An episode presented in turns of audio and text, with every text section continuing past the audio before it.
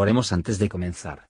Señor, por favor, déjanos entender tu palabra y ponerla en nuestros corazones. Que moldee nuestras vidas para ser más como tu Hijo. En el nombre de Jesús preguntamos. Amén. Salmo 16 Guárdame, oh Dios, porque en ti he confiado. Dijiste, oh alma mía, a Jehová, Tú eres el Señor, mi bien a ti no aprovecha, sino a los santos que están en la tierra, y a los íntegros, toda mi afición en ellos. Multiplicaránse los dolores de aquellos que sirven diligentes a otro Dios. No ofreceré yo sus libaciones de sangre, ni en mis labios tomaré sus nombres. Jehová es la porción de mi parte y de mi copa, tú sustentarás mi suerte. Las cuerdas me cayeron en lugares deleitosos, y es hermosa la heredad que me ha tocado. Bendeciré a Jehová que me aconseja, aun en las noches me enseñan mis riñones. A Jehová he puesto siempre delante de mí, porque está a mi diestra, no seré conmovido.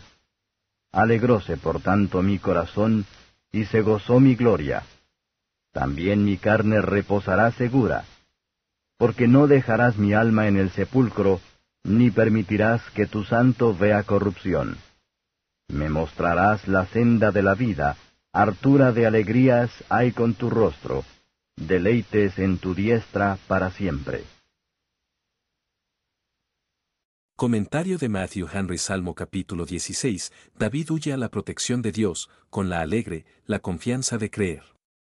Los que han confesado que el Señor es su Señor, a menudo debe ponerse en la mente de lo que han hecho, tomar la comodidad de ella, y vivir conforme a ella se dedica a la honra de Dios, al servicio de los santos. Santos en la tierra que deben ser, o nunca serán santos en el cielo. Los renovados por la gracia de Dios y dedicado a la gloria de Dios, son santos en la tierra. Los santos en la tierra son los excelentes, sin embargo, algunos de ellos tan pobres que tenían que tener la bondad de David se extendió a ellos.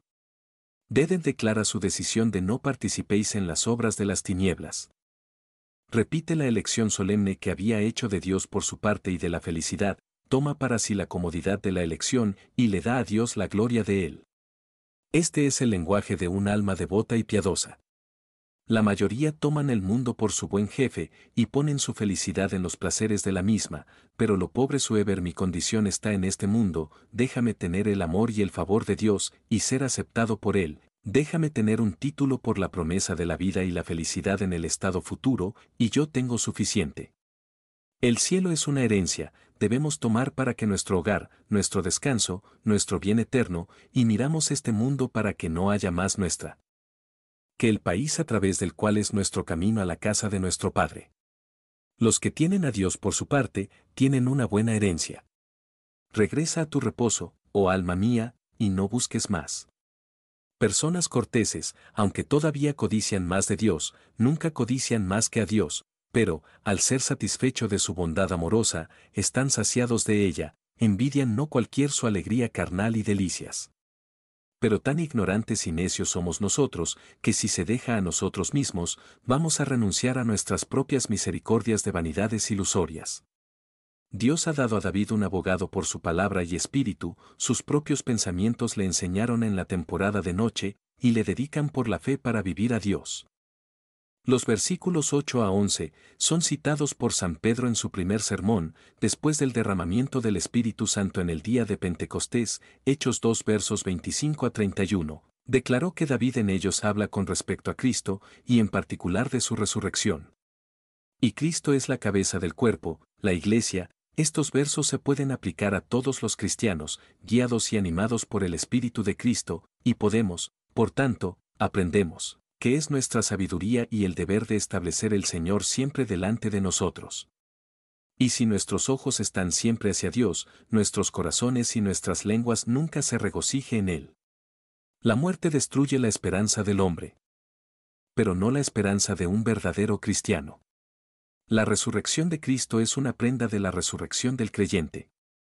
En esta tristeza mundo es nuestra suerte, sino en el cielo hay gozo, una plenitud de gozo, nuestros placeres aquí son por un momento, pero los que a la diestra de Dios son placeres para siempre. A través de esta tu amado Hijo, y nuestro amado Salvador, haz de muéstranos, Señor, el camino de la vida, haz de justificar nuestras almas ahora, y elevar nuestros cuerpos por tu poder en el último día, cuando el dolor terrenal terminará en gozo celestial, dolor en la felicidad eterna. Gracias por escuchar y si te gustó esto, suscríbete y considera darle me gusta a mi página de Facebook y únete a mi grupo Jesús Answers Prayer.